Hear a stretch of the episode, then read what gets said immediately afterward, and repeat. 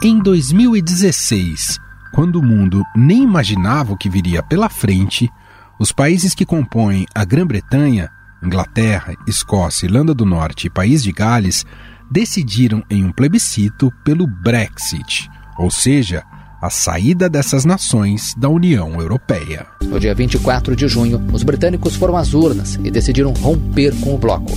A decisão levou a uma onda de aversão ao risco no mundo inteiro. As bolsas tiveram forte queda. A libra caiu ao menor patamar desde 1985. O primeiro-ministro David Cameron renunciou ao cargo. Intenção dos defensores dessa saída era restringir a entrada de imigrantes no país, aumentar a soberania dos britânicos para decidir sobre assuntos internos, como saúde, emprego e segurança, e melhorar as possibilidades de negociação em acordos bilaterais com outros países. O acordo de saída do Reino Unido do bloco só foi concretizado em dezembro de 2020 e a partir de janeiro deste ano, os países já não pertenciam mais à União Europeia. Dia histórico para britânicos e europeus. O Reino Unido acaba de deixar oficialmente a União Europeia, após longos três anos e meio de negociações, protestos, reviravoltas políticas e também muitas incertezas.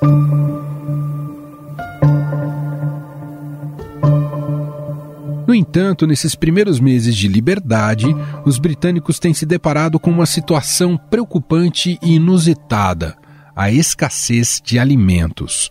Faltam produtos nos supermercados, algumas redes de fast food e restaurante cortaram pratos no cardápio e aumentou a dificuldade para encontrar artigos nas lojas de departamentos só uma rede de supermercados diz que vai ter que contratar emergencialmente duas mil pessoas para poder atender as suas lojas. Há postos de gasolinas fechando, há prateleiras aí que estão vazias, mas o apelo é que as pessoas não comprem naquele pânico, a compra pelo pânico, como se viu no início da pandemia, porque isso só vai piorar a situação.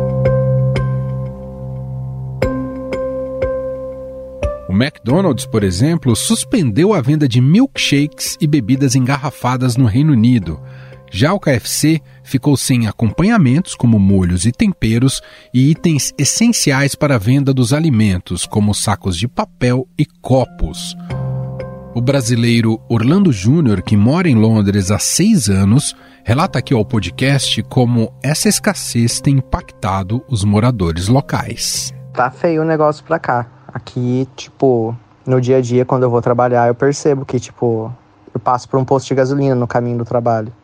E tem dia que tem fila de carro lá. Pelo menos quando começou isso, tinha gente pegando galão.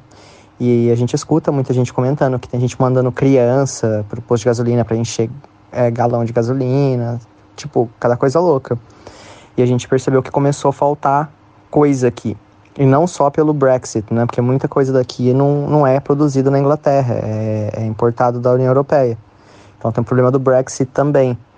Mas o problema do abastecimento a gente já começou a perceber, porque já está faltando distribuição e logística para entregar as coisas. Então, por exemplo, onde eu tomo café, por exemplo, tem dia que não tem, porque eu não tomo leite.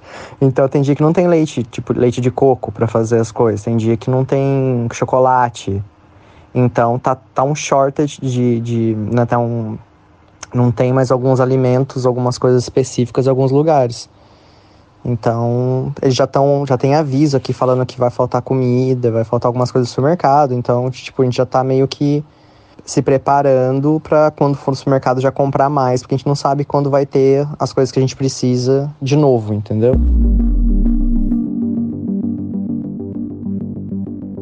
Uma das causas apontadas pelos especialistas para essa crise é o Brexit. Isso porque milhares de trabalhadores europeus acabaram voltando aos seus países de origem. As estimativas oficiais apontam que mais de um milhão de estrangeiros teriam deixado o Reino Unido em 2020 e, entre os que ficaram, muitos não regularizaram sua situação. Logo, as empresas precisam solicitar um visto e demonstrar que o funcionário se enquadra nas regras da nova lei migratória. Por causa disso, estima-se que agora faltam 100 mil motoristas no Reino Unido, onde 90% das cargas são entregues por via rodoviária. Que não é que falta combustível no país. As refinarias estão com estoque, as distribuidoras também, mas não tem quem leve esse combustível para os postos de gasolina, porque tem poucos caminhoneiros. Um relatório lançado no começo de agosto pela União Nacional dos Agricultores estimou que mais de 400 mil vagas não foram preenchidas no setor alimentício.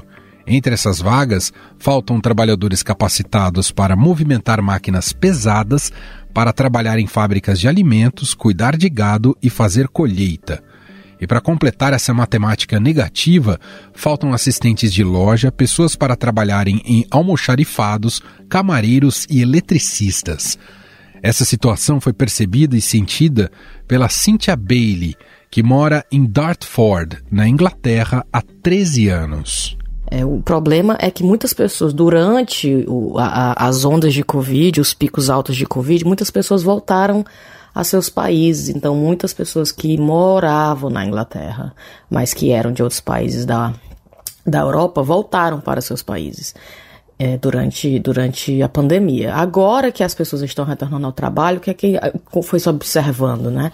Que não existiam muitos motoristas de caminhão, não existiam muitas pessoas que trabalhavam em para trabalhar nos matadouros, não existiam muitos trabalhadores para coletar frutas.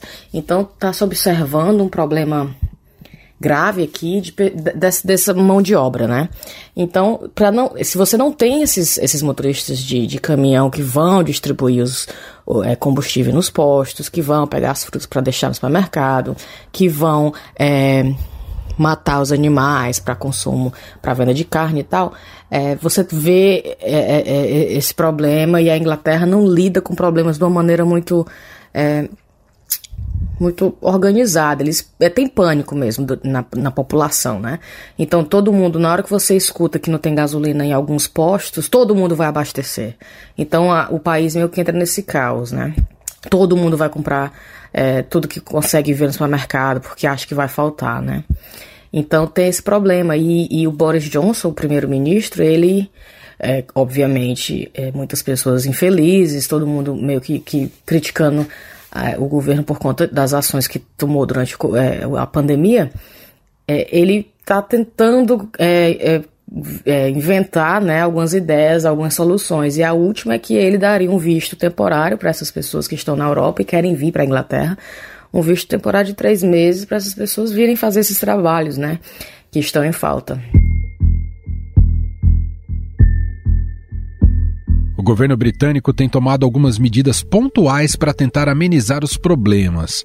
Foi prolongado, por exemplo, a validade de milhares de vistos temporários de trabalho para estrangeiros poderem atuar no Reino Unido até os primeiros meses do próximo ano. O Reino Unido anunciou também o adiamento da imposição de controles alfandegários para os alimentos importados da União Europeia, o que aumenta a burocracia e dificultaria a entrada desses produtos nos países do grupo.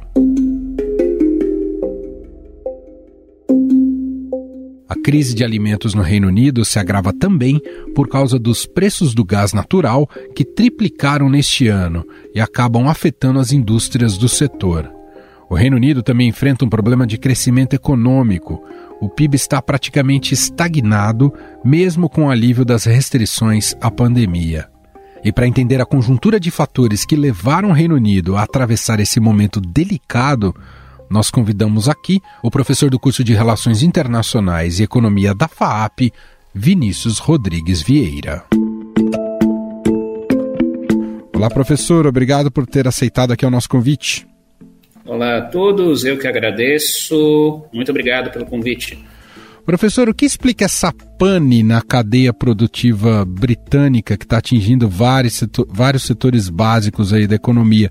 A gente pode dizer que já é uma primeira consequência do Brexit ou pode-se colocar isso na conta da pandemia? Acho que é uma combinação dos dois, porém, sem o Brexit, suponha que o Reino Unido ainda fizesse parte da União Europeia, nós não estaríamos vendo essas cenas nessa dimensão.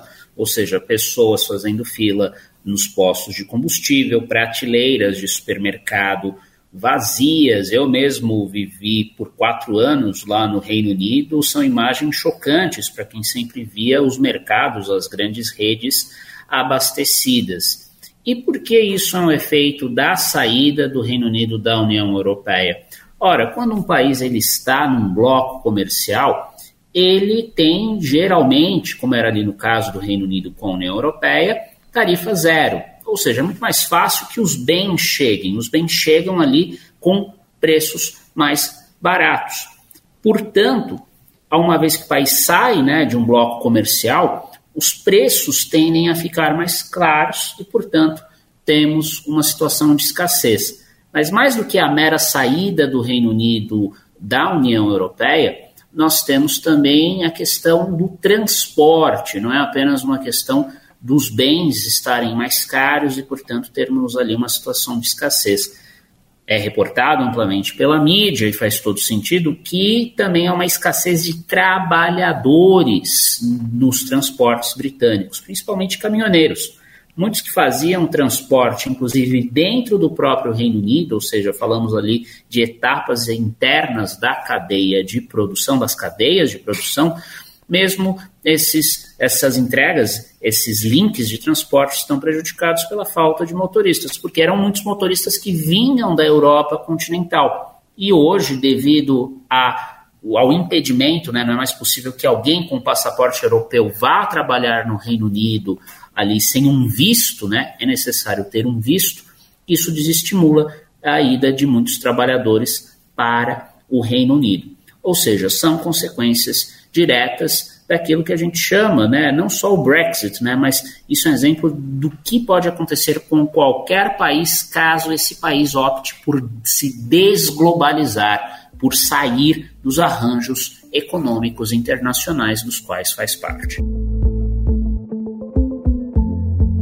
Em relação a esse tema da mão de obra, é, para solucionar as demandas internas do Reino Unido não há mão de obra disponível ou essa mão de obra britânica não está disposta a fazer certos tipos de serviços? São os dois fenômenos que ocorrem geralmente em países desenvolvidos. Muitas vezes eles criticam né, a população desses países políticos, sobretudo mais à direita, alguns também à esquerda, os trabalhadores estrangeiros que iriam lá para tomar os postos de trabalho é, dos nativos, entre aspas, né, da população local, da população que se considera nativa daquele território. Pois bem, é, o que ocorre na maioria dos casos em que há né, uma escassez de trabalhadores é, externos, como nós vemos hoje agora no Reino Unido, não necessariamente os nativos se dispõem a fazer os serviços que antes eram feitos pelos migrantes, pelos trabalhadores ali é, temporários. A gente também vê é, situações ali nos Estados Unidos, é, só para fazer uma analogia muito pontual, que depende muito ainda na agricultura, né, dos chamados trabalhadores braceiros, né, que também é um problema agora no Reino Unido. Há relatos de que colheitas inteiras foram perdidas pela falta de trabalhadores ali manuais. E se olharmos as estatísticas, né, pelo menos em nível nacional, aí teríamos que ver ali no nível regional, no Reino Unido, em cada região do país, nós temos, em tese, mão de obra disponível, porque não temos ali o pleno emprego.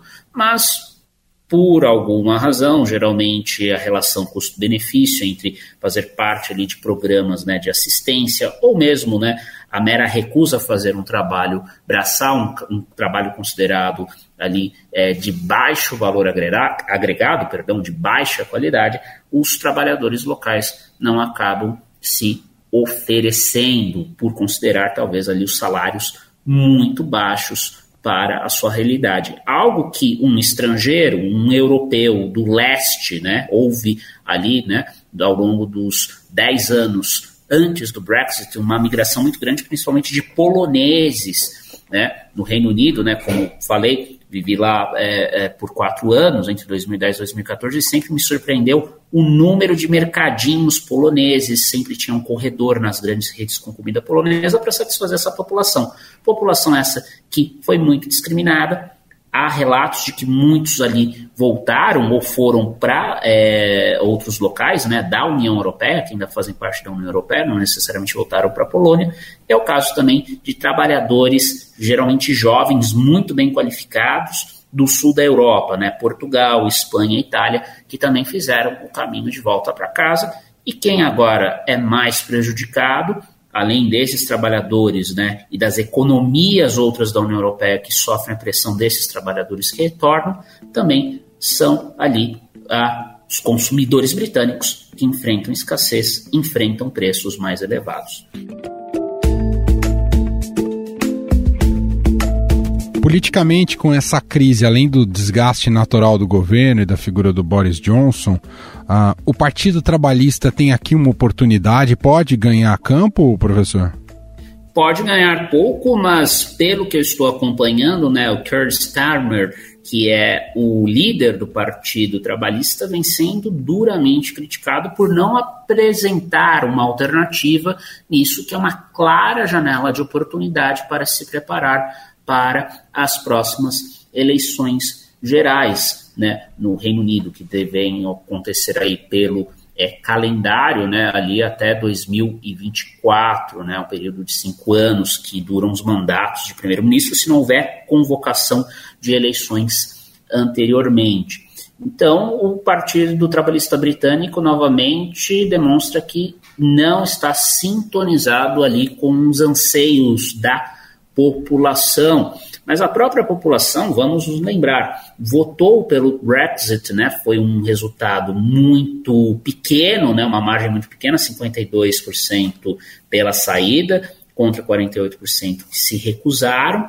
É, mas é, essa população agora sofre as consequências, em tese, pela lógica tradicional da política, poderia dizer que, olha, estamos arrependidos, vamos nos rebelar contra o Partido Conservador, que é quem colocou é, o Brexit ali sobre a mesa, né, lá no referendo levado a cabo por David Cameron, que esperava ganhar o referendo, o referendo, ele perde o referendo e na sequência ali temos o governo de Theresa May, depois o governo de Boris Johnson, é, que concretiza o Brexit. E o Boris Johnson sempre foi o grande nome dentro do Partido Conservador a defender é, o Brexit. Nesse cenário, o, o, o, o, Johnson seria o grande perdedor, somado ali também à má gestão, na percepção de muitos, pelo menos até as vacinas chegarem, é, do, da Covid, da pandemia. Mas, surpreendentemente, é, no que nós temos acompanhado, não parece haver ainda uma revolta contra os Tories, como os conservadores são chamados, e tampouco contra a figura do Johnson. Né? É, há ainda um apoio, ali uma resiliência até, eu diria, surpreendente por quê? Porque falta alternativa ali do lado do que seria o centro a centro-esquerda. Né? O que, que eles têm de alternativa a propor? Um retorno à União Europeia, contra o qual, sem dúvida, os mais conservadores, os mais à direita, se oporiam em nome de um nacionalismo, né? Ou seja, ainda que o nacionalismo não encha a barriga, o nacionalismo parece ter voltado com força total, a ponto de que as pessoas se esqueçam das prateleiras vazias, das filas nos postos de gasolina, os caminhões parados, problemas nas cadeias de valor e, em nome né, dessa força maior do nacionalismo, ainda mantenham-se ali atreladas ao governo de Boris Johnson. Nesse sentido, há, uma, há, também, professor, uma espécie de cansaço desse, de, desse tema, como se tivesse esgotado essa questão do Brexit? Também eu vejo isso em grande parte ao acompanhar o que se passa no Reino Unido, porque parece que levou tanto tempo, e de fato, né, levou tanto tempo para chegar a uma solução, né, para pôr um ponto final, que as pessoas uh, parece que estão numa realidade, vamos dizer, paralela, né? é aquele cansaço com os embates políticos, um cansaço que também ocorre em ambientes altamente polarizados, como o Brasil, Sim. os Estados Unidos. Então, é algo que também ajuda a contribuir para a falta de mobilização. Isso não quer dizer, porém, que uh, os trabalhistas não tenham chances aí de voltar ao poder nas próximas eleições. Mas, para tanto, eles precisam sair ali da zona de conforto e apresentar uma alternativa a esse populismo de direita que é tão bem encarnado na figura do Boris Johnson, a ponto de, aparentemente, por hora, a população perdoar os seus maiores pecados. Para a gente concluir, professor, o, o, impacto desse cenário de, de crise, né, de desabastecimento ali na, no Reino Unido em relação à comunidade global, quanto isso uh, pode uh, ter uma interferência ali no desempenho econômico da, da Inglaterra? Bem, a Inglaterra, o Reino Unido, né, é, como um todo, é uma economia ainda muito relevante, né? É uma economia que está integrada em cadeias globais que vão além da Europa, né? mas não vejo essa crise em si é, provocando ondas aí, nesse momento pelo menos, nos mercados internacionais. Porque é engraçado isso, às vezes é difícil de explicar para o ouvinte, para a ouvinte, né? Porque que uma crise dessas é, não tem reverberação nos mercados, assim, uhum. em geral. Mas há uma dissociação hoje, né, da economia real e da economia aí das bolsas, enfim, do otimismo, né. Ainda que haja essa questão do desabastecimento lá no Reino Unido, né, a questão é, não ainda reverberou e não vejo aí condições que reverbere para os mercados internacionais. Há ainda ali a crença que hum, é, se trata de algo passageiro, que no longo prazo o Reino Unido e especialmente o governo conservador vai conseguir aí, mesmo com a pandemia, fazer acordos comerciais, sobretudo fora ali, né, da Europa, né, acordos sobretudo com as economias asiáticas que são mais dinâmicas. E com essa esperança, portanto, e vendendo essa esperança, o governo conservador de Boris Johnson ainda consegue ter legitimidade tanto junto aos mercados quanto junto a população, ou seja, o Johnson ainda vende ali esperança para a economia real e para a economia das bolsas de valores, a economia financeira. Muito bem, Vinícius Rodrigues Vieira, professor do, dos cursos de Relações Internacionais e Economia da FAP, gentilmente aqui conversando com a gente. Obrigado, viu, professor? Tá bom, eu que agradeço o interesse. Obrigado a todos, até mais. Estadão Notícias. Este foi o Estadão Notícias de hoje, sexta-feira, dia 15 de outubro de 2021. A apresentação foi minha, Emanuel Bonfim. Na produção, edição e roteiro, Gustavo Lopes, Jefferson Perleberg e Ana Paula Niederauer. A montagem é de Moacir Biasi e o diretor de jornalismo do Grupo Estado, João Fábio Caminoto. Escreva pra gente no e-mail podcast@estadão.com. Um abraço para você, um excelente fim de semana e até mais.